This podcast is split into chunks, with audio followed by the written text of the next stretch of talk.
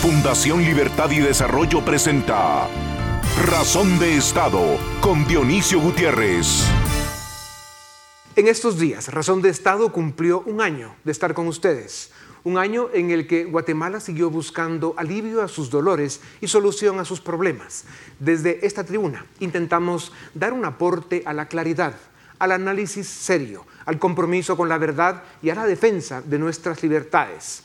Razón de Estado se estrenó en medio de unas elecciones generales disfuncionales y cuestionadas, unas elecciones que evidenciaron nuestro subdesarrollo político, unas elecciones en las que pudo haber ganado un partido y una candidata acusados de ser delincuentes. Hoy nos enfrentamos a la amenaza del secuestro del sistema de justicia y a la consolidación del imperio de la impunidad una amenaza que debemos enfrentar con valentía y determinación, pues de esto depende el futuro de nuestro país. La democracia guatemalteca está herida y sus instituciones no alcanzan para ser el remedio que necesita. El discurso público vive tiempos marcados por el abaratamiento de la verdad y la pérdida de honestidad. La verdad y la mentira son ya indistinguibles. El discurso de muchos políticos es falso y oportunista, las declaraciones de muchos funcionarios son mentiras y demasiadas afirmaciones en eso que llaman redes sociales o en algunos medios mercenarios buscan confundir, tergiversar, difamar, enfrentar y descaradamente engañar. Vivimos, dicen, la era de la posverdad, que realmente es la era de la mentira y el cinismo. Esto cambiará cuando los ciudadanos cuestionen sus fuentes de información y desarrollen un pensamiento crítico y capacidad de discernir. Si los ciudadanos no ejercen una ciudadanía crítica e informada con veracidad, quienes mandan y abusan controlarán la realidad. La libertad de expresión se fortalece si quienes insultan, odian y mienten tienen el valor de hacerlo a cara descubierta. Con el inicio del segundo año de razón de Estado, me parece honesto proponer que nos cuestionemos si las generaciones de hoy estamos fracasando en la construcción de la idea que es Guatemala. No hemos sido capaces siquiera de superar el drama de la desnutrición en la mitad de nuestros niños o desarrollar un modelo de educación que prepare a nuestros jóvenes para el mundo de hoy. La política se convirtió en plataforma de mafiosos y en coartada ideológica, huérfana de líderes e ideas e instrumento para adquirir riqueza rápida y mala vida, acompañada de impunidad. Con la justicia comprometida y amenazada de secuestro y con escasas excepciones, la política en manos de delincuentes e inútiles, hemos vaciado la democracia de contenido, dando espacio a la corrupción y la incompetencia nuestro subdesarrollo político y la ausencia de certeza jurídica provocan que la inversión y la economía no crezcan lo suficiente para generar oportunidades para todos. La democracia no es fácil y mucho menos perfecta, pero su única posibilidad de sobrevivencia depende de que sea una república con división de poderes, donde la justicia brilla y el Estado de Derecho es impecable. Esto lo exige y lo construye el ciudadano y los grupos que se dicen élites, pero siguen en deuda con su país. Desde esta tribuna los invitamos a que no sigamos poniendo en peligro, como dice Sartori, el acto de generosidad que es la democracia. Y desde esta tribuna también afirmamos que seguiremos comprometidos con la verdad, con el Estado de Derecho y con la libertad los fundamentos de la democracia. A continuación, el documental En Razón de Estado. La democracia se salvó el 11 de agosto. Toca ahora salvar la justicia. Sin justicia no hay democracia y sin ciudadanos presentes y activos, las dos están en peligro. El sistema de elección de magistrados para las más altas cortes de justicia del país está corrompido. Las comisiones de postulación que filtran a los candidatos a magistrados de las Cortes para que luego el Congreso los elija dejaron de ser un espacio de académicos reconocidos y profesionales notables. Desde hace más de una década, las postuladoras se convirtieron en un espacio capturado por grupos del crimen organizado, partidos de la vieja política y grupos de interés vinculados a la corrupción. El proceso de designación de magistrados para Corte Suprema de Justicia y Sala de Apelaciones de este año es un claro ejemplo del intento de secuestro de la justicia para destruir los avances logrados. Sin embargo, los ciudadanos deben comprender que en las comisiones de postulación hay personas honorables y comprometidas con el Estado de Derecho, pero también hay testaferros, vendepatrias y embaucadores al servicio de las mafias que están hoy desparramadas desde el gobierno y el Congreso hasta el mariscal Zavala, pasando por cortes, algunas élites y demás fauna cavernaria que tiene a Guatemala atrapada en el subdesarrollo. Para la elección de magistrados de Corte Suprema de Justicia, la comisión de postulación está presidida por el rector de la Universidad Mesoamericana, los 12 decanos de las facultades de Derecho de las universidades del país, 12 representantes del Colegio de Abogados y 12 representantes de los magistrados de apelaciones.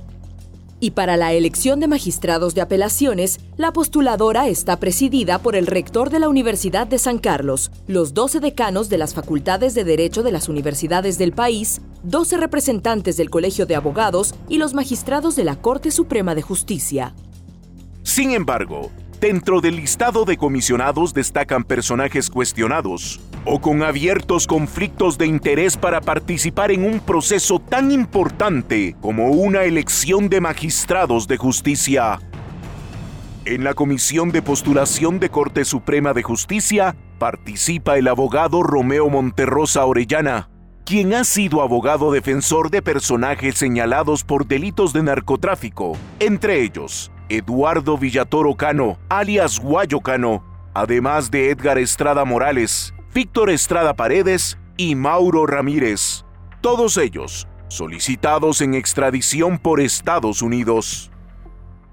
Diversos medios de comunicación han denunciado que miembros de la Comisión de Corte Suprema de Justicia viajaron a Nicaragua para reunirse con Gustavo Herrera, operador de grupos criminales para incidencia en el gremio de abogados, y quien además es prófugo de la justicia guatemalteca, señalado de desfalcar a Lix y de cometer delitos de asociación ilícita y lavado de dinero. Información extraoficial a la que ha tenido acceso Razón de Estado revela que dos comisionados, Denis Herrera y Adolfo Quiñones, han sostenido comunicación con Gustavo Herrera. El movimiento Pro Justicia también ha denunciado que el abogado Denis Herrera ha sido uno de los principales operadores oscuros dentro de la postuladora. No es casualidad que tanto Denis Herrera como Adolfo Quiñones promovieron que la comisión de postulación redujera la nota mínima para elegir candidatos para favorecer a ciertas candidaturas. ¿Son estos los perfiles idóneos para miembros de una comisión de postulación? ¿No es acaso un irrebatible conflicto de interés que personajes vinculados a la defensa de narcotraficantes y corruptos participen en el proceso de selección de magistrados que juzgarán sus casos? ¿No es evidente que existen varios postuladores que abiertamente intentan favorecer a determinados candidatos? Ahora bien, por cuestión de principio, Razón de Estado reconoce el trabajo de buenos comisionados que han actuado como la reserva moral y cívica de la justicia. Y así como los motivamos a que sigan dando la batalla por Guatemala, pedimos a la ciudadanía su apoyo y reconocimiento para el rector de la Universidad Mesoamericana, el padre Félix Serrano, quien ha peleado por mantener un alto estándar en la calificación de los aspirantes a cargos de magistratura. La decana de la Universidad de Leeds, Mohari Méndez, quien señaló que no debería de permitirse que participen como candidatos a la magistratura aquellos abogados que sistemáticamente han defendido a personajes vinculados con narcotráfico o actos de corrupción. Los decanos Milton Argueta de la Universidad Francisco Marroquín, Juan Carlos Rodil de la Universidad Da Vinci y Luis Antonio Ruano de la Universidad Mariano Galvez, por velar porque los candidatos a magistraturas no estén vinculados a actos de corrupción, no practiquen el retraso malicioso y que no estén vinculados con partidos políticos. además de solicitar declaraciones de conflictos de interés de los candidatos. Los decanos de las universidades Rafael Andívar, Panamericana, Rural, San Pablo, de Occidente y Mesoamericana, así como a los abogados Alejandro Arenales y Verónica Ponce, porque a pesar de estar en minoría, han luchado por la correcta conducción de la comisión. Ellos son la esperanza de que la justicia en Guatemala sea digna de su nombre, pero necesitan el acompañamiento y el apoyo de los ciudadanos. Es evidente que su esfuerzo ha resultado insuficiente y que las fuerzas criminales que tienen capturado al Estado buscan ganar la batalla por el control de las Cortes de Justicia para asegurarse impunidad. El actual Congreso el mismo que intentó reformar el Código Penal para favorecer a sus amigos corruptos, pretendía elegir a los magistrados de las altas cortes. Por eso, debemos reconocer la valentía de la Corte de Constitucionalidad que, de forma unánime, ordenó suspender el proceso de postulación por los tramposos errores cometidos tales como la integración de la postuladora y el mecanismo para evaluar a los magistrados. Guatemala no merece que la justicia esté en manos de operadores de intereses políticos, económicos o criminales, en manos de bandidos, detenidos o prófugos de la justicia y peor aún, en manos de diputados delincuentes con abierto conflicto de interés. Guatemala merece para sus cortes de justicia magistrados honorables independientes y comprometidos con la justicia.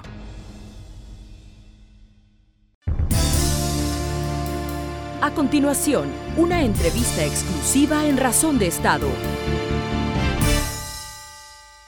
Bienvenidos a Razón de Estado. Hoy nos acompaña la licenciada Helen Mack, presidenta de la Fundación Mirna Mack, activista en temas de derechos humanos, y el licenciado Luis Fernández Molina, él es abogado y notario, ex magistrado de la Corte Suprema de Justicia y profesor de Derecho Laboral de la Universidad Francisco Marroquín desde hace 40 años.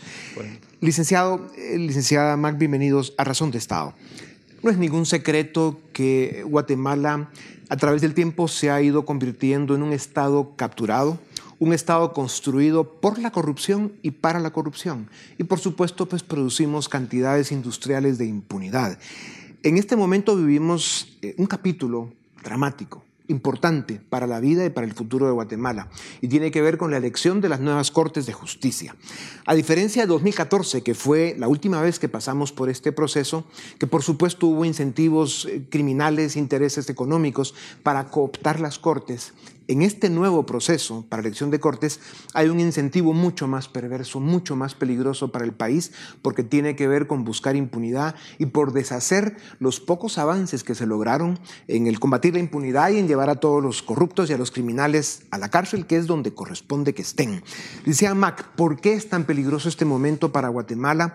¿Por qué el Congreso anoche, por ejemplo, eh, en esas carreras maratónicas de marchas forzadas que hacen, eh, están con el intento de eliminar el proceso de evaluación de jueces, no solo para lograr que llegue cualquiera, sino que además para que puedan reiniciar el proceso de las comisiones de postulación de inmediato y, digamos, evitar eh, eh, la orden que dio la Corte Constitucional para que realmente se revise y se hagan las cosas correctas como se habían acordado. ¿Cuáles son las diferencias entre el 14 y este momento y por qué estamos viendo tanto interés de grupos que la óptica que dan es de ser corruptos para que hagamos un proceso de escogencia en las Cortes tan atropellado y tan de mal aspecto? Bueno, como tú bien lo, definiste, ¿verdad? En el 2014 los argumentos que interpusimos eran exactamente los mismos que tenía que ver con carrera judicial.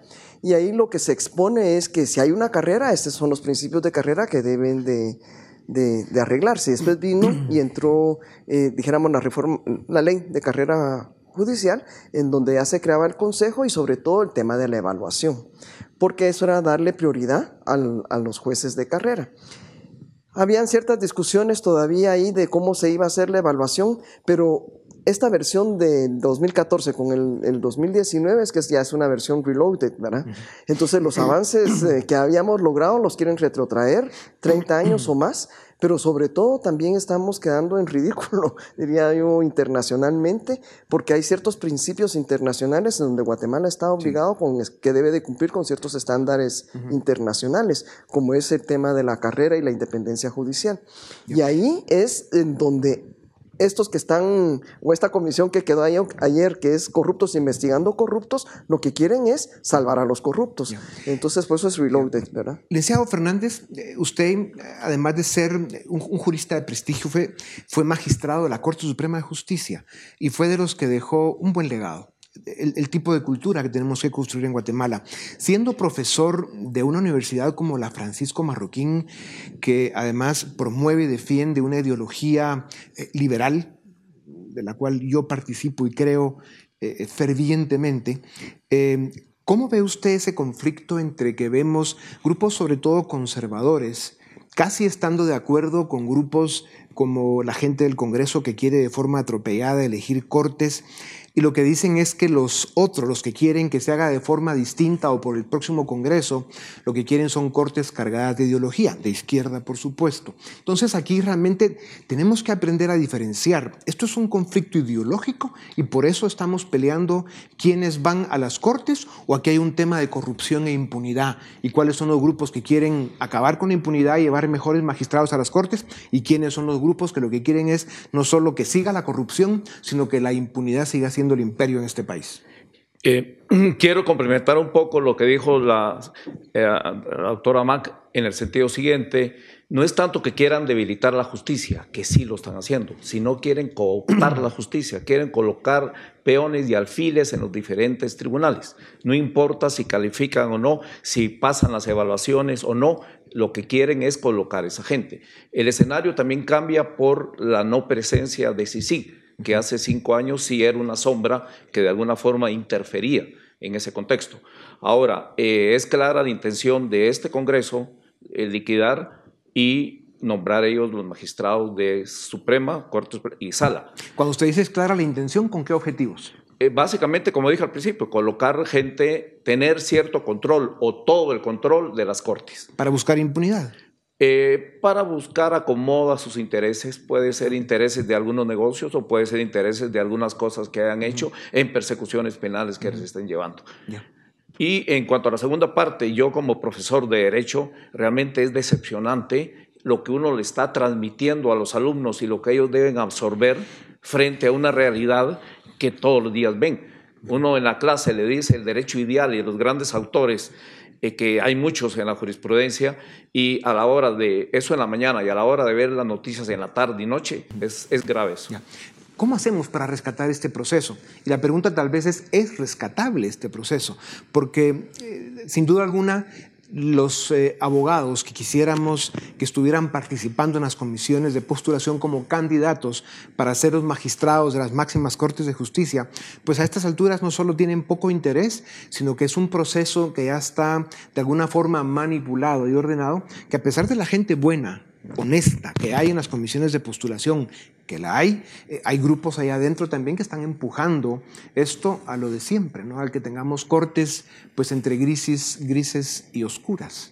Yo creo que lo que ha sucedido es eh, una falta de respeto. Yo, yo no creo que ahorita estamos en la legalidad formalmente, pero la verdad es que ya es una dictadura de corrupción, ¿verdad?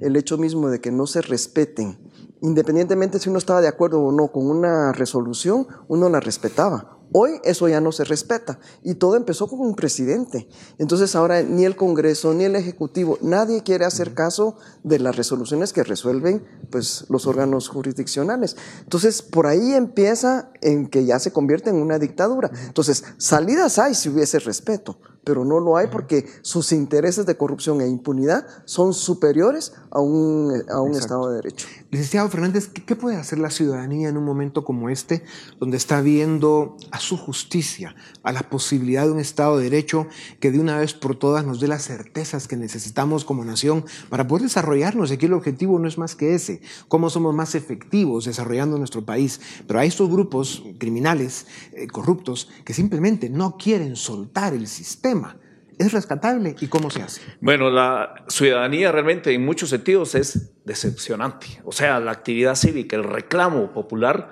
casi no cuenta Guatemala. Y como gran cosa señalamos las manifestaciones del 2015 realmente no es mucho. La ciudadanía debe estar sobre todo informada y debe estar consciente de que si tiene salarios bajos, de que si no hay trabajo, de que si el tráfico, que si las carreteras, todo regresa al mismo punto, que es la administración de justicia y el control de cada uno de los funcionarios en ese sentido. La ciudadanía debe estar consciente. Parece que no le importara hasta que va a llegar un punto de, de implosión y eso espero que no, pero por ahí vamos. Y solo quiero hacer una acotación, que uno de los mayores daños que hace este sistema corrupto, colapsado, es que los buenos juristas, que los hay y muchos, prefieren abstenerse, no van a presentar papeles. ¿Para qué? Saben que ni siquiera van a tener un diploma de gracias por participar. Es lamentable. Por eso es que hay que preguntarse por dónde empezamos. ¿Será el, desafío el, que empujemos las reformas que siguen pendientes al sistema de justicia y que a través de esas reformas y después de ellas eh, logremos motivar a los mejores juristas del país para que sean quienes se convierten en los magistrados de nuestras cortes? El paquete que está haciendo este Pacto de Corruptos 2 es eh, precisamente derogar, ese es parte del paquete, todas las reformas que se hicieron porque los, los amenaza en su corrupción y en su impunidad. Por ejemplo, no les gusta la figura del colaborador eficaz, que en todas partes del mundo existe la figura del colaborador eficaz, pero como a eso le tienen miedo, entonces a eso hay que quitarle. Igualmente sucede con los tribunales de alto riesgo, ¿verdad? Como eso es una amenaza porque han sido jueces pues muy firmes, a ese también hay que eliminarlo. Entonces, seguir legislando casuísticamente y de acuerdo a los intereses hace que Guatemala no pueda salir adelante. Y yo, en el sentido de, haciendo un matiz a lo que decía el doctor eh, Fernández, yo sí creo que la, ciudadanía está consciente. Lo que pasa es que hay miedo y prefieren no meterse porque el guatemalteco en general no le gusta meterse, eh, pues no llevar mucha confrontación. Eh, es por toda nuestra historia que tenemos, pero yo sí creo que hay una conciencia y esa conciencia se manifestó en las elecciones de la primera vuelta. Vivimos conflictuados entre la forma y el fondo cuando quienes defienden la forma o, lo hacen con ignorancia o con mala intención o con un dogmatismo, el cual es respetable en todo caso, pero que al final eh, no estamos siendo conscientes que las formas han sido, las formas con las que vivimos han sido construidas de una manera muy deformada y que nos han generado este sistema pues construido por la corrupción y para la corrupción. Entonces, eh, ponernos eh, formalistas cuando el fondo es un país con un Estado capturado por intereses básicamente criminales, pues la, discusión se hace extremadamente compleja. Entonces, licenciado, la pregunta sería, ¿es rescatable el actual eh, sistema de comisiones de postulación o deberíamos ya empezar a discutir y a cuestionarnos una alternativa? Definitivamente una alternativa. Lo cuestionable eh, es que esa alternativa conlleva una reforma constitucional. Y al hablar de reforma constitucional, si vamos a modificar este y este y este artículo, dejamos abierta la sala de operaciones para que intervengan cualquier otra parte de ese organismo que es el Estado. Pero eh, sí hay que hacer reforma, este sistema ya colapsó. Usted mencionó algo muy interesante entre la forma y el fondo. Somos muy dados a la forma, en una actitud farisea, la forma. Y ahora ni la forma ni el fondo porque en la forma, hablo de las comisiones de postulación, antier debieron haber presentado las listas al Congreso de la República, o sea que la forma no se está cumpliendo y el 13 de octubre no va a tomar posesión la nueva Corte Suprema, o sea, esa es la forma. Ahora, que lo hiciéramos atropelladamente y eligiéramos y que el 13 de octubre habremos cumplido farisaicamente la forma, como dije, pero el fondo elegimos a los mejores. Así es. Decía Mac, eh, al final lo que estamos viendo es a, grupos de delincuentes, algunos de ellos constituidos como diputados en el Congreso, porque para nuestra mala suerte, pues son los que el pueblo eligió en también ese sistema cuestionable que tenemos. Pero lo grave es de que eh, delincuentes quieren escoger a los jueces que en todo caso tendrían que juzgarlos. La cantidad de conflictos de interés que tenemos en este proceso, en las comisiones de postulación para, digamos, filtrar a los 800 candidatos que luego llegarían al Congreso para que sea este Congreso quien elige nada menos y nada más que a nuestros magistrados de la próxima la Corte Suprema de Justicia, sino que las Cortes de Apelaciones. ¿Cómo rompemos ese conflicto de interés? ¿Y qué diferencia habría entre que sea el próximo Congreso eh, quien finalmente termine eh, realizando la elección de las Cortes? Filtros hay, incluso en esta comisión de postulación una decana, la licenciada Harry Méndez, incluso propuso, ¿verdad?, que si aquellos que sistemáticamente se les conoce en el marco del tema de la honorabilidad y de la ética han sido defensores de narcos o tienen... fue rechazado. Eh, o sea, no hay una voluntad porque son los delincuentes o aquellos que tienen una honorabilidad cuestionada los que están dominando. El hecho mismo de que un magistrado, que es un representante de, de, los magistrados, eh, cuando no quedaron sus amigos, entonces decidió bajar, querer bajar la, la, calificación para que sus amigos pudieran llegar. Entonces, el problema aquí es, es un problema más, yo diría, de valores, ¿verdad? Porque, por ejemplo, cuando hemos hablado de independencia judicial, a mí no me, no me preocupa si son de izquierda, son de derecha, eh, eh, porque si estamos claros, inconscientes de los valores y de los principios, no importa si es de derecha o izquierda, si hay independencia judicial, tú vas a aplicar la ley como debe e interpretarla como debe de ser. Pero aquí es, voy a interpretar la ley a como quiero que me, me la interpreten. Entonces, Ahí es donde comienzan esos conflictos de interés que nunca han querido tampoco eh, regular los conflictos. Pero hablando de, solo para eh, el tema de, la reforma constitucional, pero también nosotros en sociedad civil hemos discutido que tiene que ver con las universidades. Estas universidades que también se convierten en un fraude tanto para los que se gradúan de abogados como para los ciudadanos que, que acuden a esos disque abogados, pero que llevan otro interés. Entonces, hay otra salida por ahí. El doctor Fernández Molina ahí está haciendo un enorme esfuerzo en formar una nueva generación de juristas para que tengan las ideas claras. Eh, en, los, minutos que nos quedan, eh, doctor Fernández Molina, em, la licenciada Mac, eh, digamos, a veces la califican de, polémica o disruptiva, cuando no de izquierda, ¿verdad? Nos, nos pasa a otros también, por tener una posición firme eh, en contra de la corrupción y por querer acabar con la impunidad. El amparo que puso eh, la Fundación Mirna Mac ante la Corte Constitucional pidiendo que se enmendara el proceso y que, corrigieran las aberraciones que se han cometido eh, en el proceso de comisiones de postulación por la manipulación que hay de los grupos interesados, no para buenas causas. ¿Cuál es su opinión, digamos, sin entrar en la forma o en lo técnico, pero políticamente para el país? Fue un acto correcto de la CC el haber, eh, digamos, aceptado los amparos y que tengamos que reiniciar el proceso y que sea el próximo Congreso el que termine eligiendo las Cortes? Sí, fue correcto. Lo que no fue correcto de la CC fue haberse tardado tanto tiempo. Ah, Eso fue planteado en los primeros días de julio un tema que cualquier estudiante de derecho dice, bueno, si la ley de comisiones dice que debe ser elección por medio del sistema de minorías, de representación de minorías, ¿por qué no lo hicieron? Pues? Y sobre todo que no hubo debate. Ya.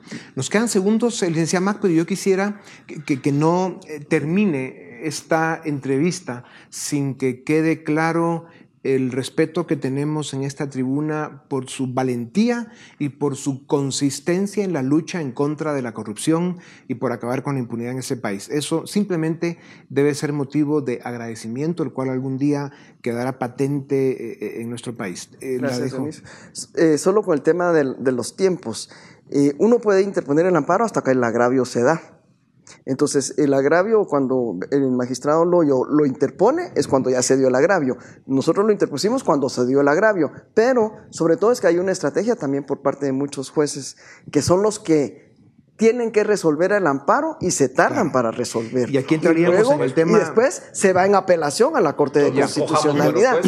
Ah, bueno, entonces el tema no fue la resolución tardía de la Corte de Constitucionalidad, sino que en la relación tardía de los jueces. Y aquí vieron lo fácil que es caer eh, en el tema de las formas y, la parte técnica, que sin duda alguna la tenemos muy enredada. En todo caso, yo les agradezco su tiempo. Eh, lo importante al final es que los ciudadanos comprendamos que este capítulo en la vida de Guatemala es trascendental de, lo que suceda al final en las comisiones de postulación y quienes queden electos en las, en las próximas cortes de nuestro sistema de justicia. De eso va a depender el futuro de Guatemala, el éxito del próximo gobierno y sobre todo el bienestar de una ciudadanía, de una nación que ya lleva demasiados años esperando. Muchas gracias. Esto es Razón de Estado. A continuación, el debate en Razón de Estado. Bienvenidos al debate en Razón de Estado. Hoy nos acompañan tres abogados. Elvin Díaz, eh, quien es el presidente del Instituto de Estudios Comparados en Ciencias Penales, ICCPG. Diego Marroquín, director de Gestión Pública del CACIF. Y José Echeverría, él es eh, presidente del MCN. Bienvenidos. Gusto saludarlos, colegas. Qué gusto poder compartir con ustedes. Miren, estamos acá en la misma conversación de semanas, ¿no? Estamos en la elección de cortes, las comisiones de postulación, que ahora se ven interrumpidas en su funcionamiento por un fallo de la Corte de Constitucionalidad, que básicamente está impugnando que no se evaluó a los jueces como la ley lo mandaba, que hubo una elección, digamos, poco ortodoxa de parte de los magistrados de apelaciones. Entonces, la gran pregunta es en qué, en qué estamos, qué escenarios nos esperan ahora que la Corte ha tomado esta decisión, José. Yo creo que en escenarios es claro, o sea, el escenario de la decisión de la Corte de Constitucionalidad tiene como consecuencia el alargue o volver a repetir el proceso de comisiones de postulación que ya iba adelantado y habían establecido las notas, habían calificado y justo después de las notas y calificación, pues se vuelve, se manda a repetir el proceso. Consecuencias es que hay un impasse legal. Eh, constitucionalmente, el periodo y el plazo constitucional de los magistrados se termina el 13 de octubre. Ahora no se sabe qué va a pasar con ese vacío si no nombran antes del 13 de octubre. Ahora eso, Diego, es un tema importante. Mucha gente dice, bueno, no puede ser, hay un plazo constitucional el 13 de octubre, que es en 19 días. Deberían haber nuevas cortes de apelaciones y Corte Suprema de Justicia, pero no va a dar tiempo. O sea, tenemos que tener una prolongación necesariamente de funciones, ¿no? Así es, y ya que estamos hablando de tiempos, eh, yo quisiera retrotraerme un poco al momento en que se presentó este amparo. Estamos hablando hace casi dos meses. Tenemos eh, resoluciones de amparo provisionales de la misma Corte que ha resuelto en 48 horas. ¿A qué voy con esto? Si bien es cierto el tema del tiempo es algo muy importante, ¿qué más importante que una resolución que hable o resuelva precisamente sobre uno de los tres poderes del Estado? Es decir, ¿por qué tenemos resoluciones de 48 horas versus esta que se tardó aproximadamente dos meses? Pero una pregunta, ¿la resolución llega a la Corte cuándo? A la CC. Porque el, amparo se presenta ante un juzgado de instancia en agosto. Entiendo que es hasta septiembre que llega a la Corte de Constitucionalidad, ¿no? Así es, pero regresamos nuevamente al tema de tiempos y procesos de cómo un tema tan importante no se resuelve con la brevedad que debería debido a la importancia del mismo. Respecto a tu pregunta de prorrogación, sí esto abre un precedente eh, complicado, por no decir otra palabra. Lamentablemente en el último proceso ya se dio algo similar, con una enorme diferencia, Edgar, y es antes, eh, hace cuatro años, los magistrados ya habían sido eh, electos, pero no habían tomado posesión. El problema que tenemos ahora, como bien menciona eh, José y, tu persona, es que según en las propias declaraciones del Consejo de la Carrera, se tardarán varios meses en realizar lo que la ley les establece. Vamos a tener durante meses, quizás hasta el próximo año, una nómina para que el Congreso elija. Este vacío de términos de, tiempo es algo muy importante que no tenemos que dejar pasar a la ligera. Ahora, a mí esto de los tiempos me importa mucho que lo definamos, porque ciertamente hay cuestionamientos en cuanto a los tiempos, pero ¿quién se tarda? Porque, Elvin, entiendo que hay un. El, amparo inicialmente va a un juzgado, en primera instancia. Ese juzgado duerme el caso. así es. Eh, eh, ¿También hay mala fe ahí? No, de hecho hay que aclarar un poco, porque creo que en la opinión pública se está moviendo que es responsabilidad de la Corte de Constitucionalidad. Yo creo que ahí sí tenemos que ser bastante serios, colegas. Es un tema estructural del amparo, cómo funciona como una acción constitucional. Y estos amparos llegan a la Corte de Constitucionalidad en segunda instancia. Eso quiere decir que un tribunal de amparo, que fueron los juzgados de primera instancia del ramo civil, que se constituyeron de esa forma, tuvieron en buena medida las acciones detenidas y no otorgaron el provisional. Por eso es que uno acude a la Corte de Constitucionalidad en segunda instancia. El proceso ahí, fíjense ustedes, por si o lo sea, quieren para que lo entienda la gente de la casa, el amparo a la CC le llegó cuando se apeló. Así Cuando es. el juez le no es que se presentara exclusivamente pasó- ante la CC. Los juzgados de primera instancia durmieron ese amparo más de un mes. ¿Sí? Y sobre todo hay uno en especial, el del magistrado Noé Ventura, que yo creo que es muy legítimo ese porque es un magistrado el que lo está impugnando esta elección y por eso se retrotrae hasta la conformación de la comisión. Ese amparo, de hecho, el mismo juez, el mismo juez lo detiene para señalar una serie de previos y eso toma casi dos semanas para evacuarse.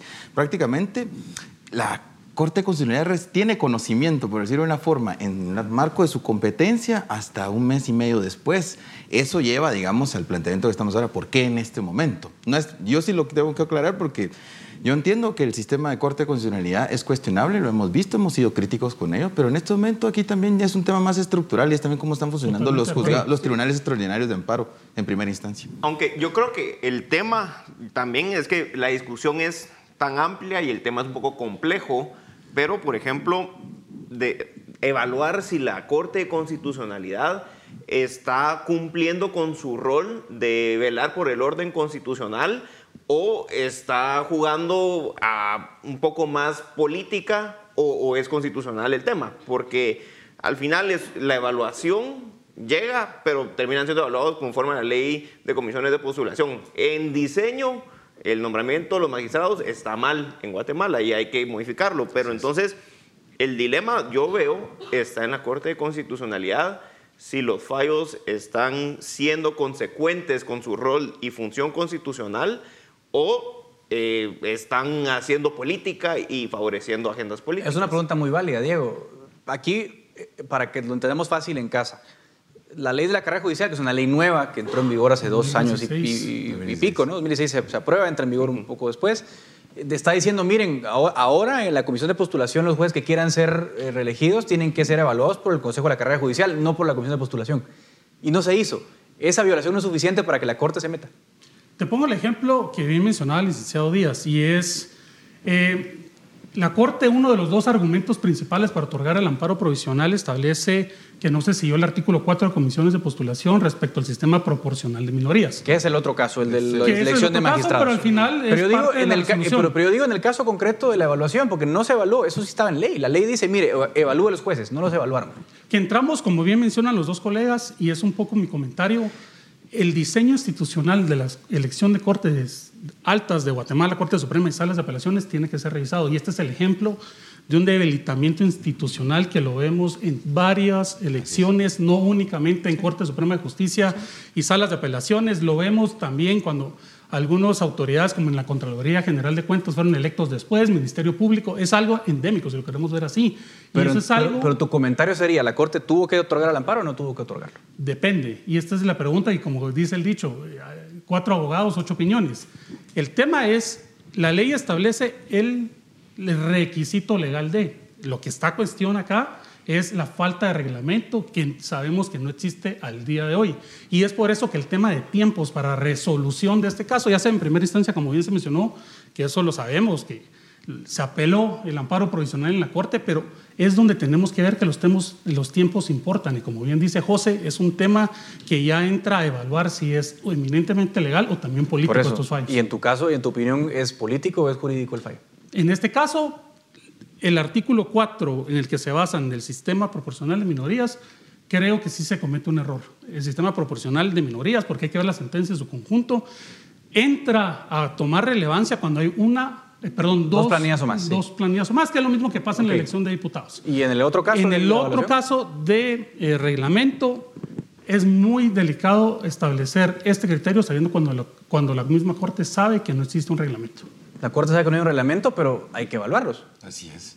Prácticamente, yo solo quiero referirme al, al aspecto jurídico-político tenemos que recordar que tenemos que acudir a la acción constitucional porque no, es, no existe otra, otra forma de revisar este tipo de procesos que son de trascendencia política. Queramos o no, al final tiene eso. Pero la discusión es eminentemente técnica y jurídica. Y ahí yo creo que, como decía mi colega, podemos encontrar distintas opiniones y yo creo que es válido para el ejercicio democrático tener estas opiniones. En el caso mío, y en lo nuestro, digamos, entendemos también que los motivos de la acción de amparo de un magistrado, es decir, con total legitimación activa, porque es lo que también es un, requisito para las acciones de amparo, es cuestionar el modo de elección, no solo por el artículo 4, sino también en su acción de amparo él plantea que quienes son seleccionados, la famosa planilla única, los 12, nunca se verificó Fíjense ustedes, esto, esto, es un acto realmente cuestionable y que creo que merece una crítica, que los 12 magistrados nunca verificaron si cumplían con los requisitos para ser comisionados. Entonces estas 12 personas van a integrar una comisión de postulación para elegir a las próximas autoridades del Poder Judicial. Es decir, ellos van a verificar si otros colegas cumplen las condiciones para elegir la máxima corte en este país. Y el problema es que no reunían esos requisitos. Me parece a mí que ese sí es un elemento que por, ahí sí hay una discusión que yo creo que no trasciende, no, no es política, sino es jurídica, porque estamos pidiendo por lo mínimo que se reúnan los requisitos para ser comisión. A ver, colegas. Y si bien eso se presenta, cuando vemos el fallo de la Corte, establece su, su resolución apelando o haciendo mención al sistema proporcional de minorías. Si bien es cierto, como, como mencionamos, es algo muy válido hablar estos temas, la sentencia en la Corte va únicamente a la no aplicación del sistema proporcional según el artículo 4. En, el provisional sí, aunque creo que el amparo, cuando uno lee la exposición del magistrado es más amplio, pero José, tenías algo. sí, yo, yo creo que el fallo de la, de la Corte es político. ¿Hay argumentos jurídicos? Sí. Pero hay un trasfondo político, sí, también. Lo malo y lo lamentable es que por ser un poder no tiene un control no hay, no hay quien revise o quien controle el poder que tiene la Corte de Constitucionalidad. Entonces, siempre hay una última instancia, ¿verdad, José? Siempre hay una última instancia, pero dentro de esos mecanismos de control, pues no hay. No hay, y quién controla a la Corte de Constitucionalidad y cómo se limita su poder, no lo hay. Pero tú no le, echarías, no le echarías la culpa también al juez de primera instancia que durmió el caso dos meses. No es ser el culpable, porque si a lo mejor a la CC le llega este caso en agosto, yo, yo estoy hablando de, las, de, la decisión de, la Corte. El, claro. Tengo entendido que, que, estuvo en algunos juzgados y un juzgado se lo pasaba al otro, que esa es otra discusión y el amparo y demás. Pero la discusión que yo quiero traer a la mesa es ¿quién, qué mecanismo de control tiene la CC cuando hay poderes políticos eh, porque son las elecciones de las Cortes. Está la UNE, está Sandra Torres, que va a tener un caso que va a llegar eventualmente a la Corte y, el próximo Congreso tiene muchos más diputados de los que tiene actualmente. No sé, eso es un escenario meramente político, pero ¿cómo se blinda la Corte de Constitucionalidad para velar por el cumplimiento de la Constitución y no velar por intereses políticos? ¿Hay, ¿Hay política metida aquí, Alvin? No, yo insisto que no. Es un tema eminentemente técnico y jurídico la resolución. Yo la veo muy apegada a derecho. Yo entiendo los problemas de DCC y esos mismos que plantea mi colega, yo los he cuestionado con anteriores cortes. Así que el sistema de revisar el papel de la CC en nuestro sistema, hay que hacerlo. Eso requiere reforma constitucional, pero esa es otra discusión. Ahora el punto es, eh, ¿qué es lo que nos ofrece la ley? ¿Qué es lo que dispone la ley para una situación en la que ya estamos contra el tiempo? Y es que eh, no vamos a tener magistrados para el próximo 3 de octubre. No lo podemos hacer, no va a ser posible. Los tiempos no van a dar. Entonces, ante este escenario que la misma ley prevé, el, decreto 2-89, la ley del organismo judicial, en su artículo 71, establece un método, porque esta, la regla general es que se cumple el plazo constitucional. Todos creo que en eso estamos de acuerdo. El punto es de que ante la excepción, ¿sí? de que no se pueda producir el cumplimiento del plazo constitucional, la ley del organismo judicial prevé esta situación y de hecho ha sido citada por otros magistrados que en anteriores ocasiones se dio una situación parecida. O sea, si no hay cortes el 13 de octubre, tienen que seguir en el cargo los claro, que están el artículo 71 es muy claro. Hasta que esté nombrado el sustituto, tiene que, tomar, eh, tiene que dejar el cargo. Y, y, esto lo digo porque hay voces ahí que están diciendo que el Poder Judicial va a quedar acéfalo. Mentira, eso es una falacia. No va a ser así. La ley prevé esta situación para resolverla. Eso en primer lugar. Y en segundo lugar, yo sí creo que el tema de, de, de, no citar las anteriores ocasiones, porque también la mala, aquel, aquel apotegma jurídico de el error no es fuente de derecho, ¿verdad? Pero es que la ley ha visto previsto, la ley ha previsto situaciones donde esta excepcionalidad se puede producir y ante eso hay una regulación específica. Lo malo es que no nos queda tiempo y les voy a hacer una última pregunta. Siendo honestos, no va a haber magistrados el 13 de octubre, porque hay una resolución de la Corte que dice, miren, hay que evaluarlos, en lo que hacen reglamento los evalúan y tal, van a pasar meses. La pregunta es... E integrar la otra comisión también. Sí, e integrar otra comisión. ¿Será en este Congreso o en el otro? Esa es la gran pregunta.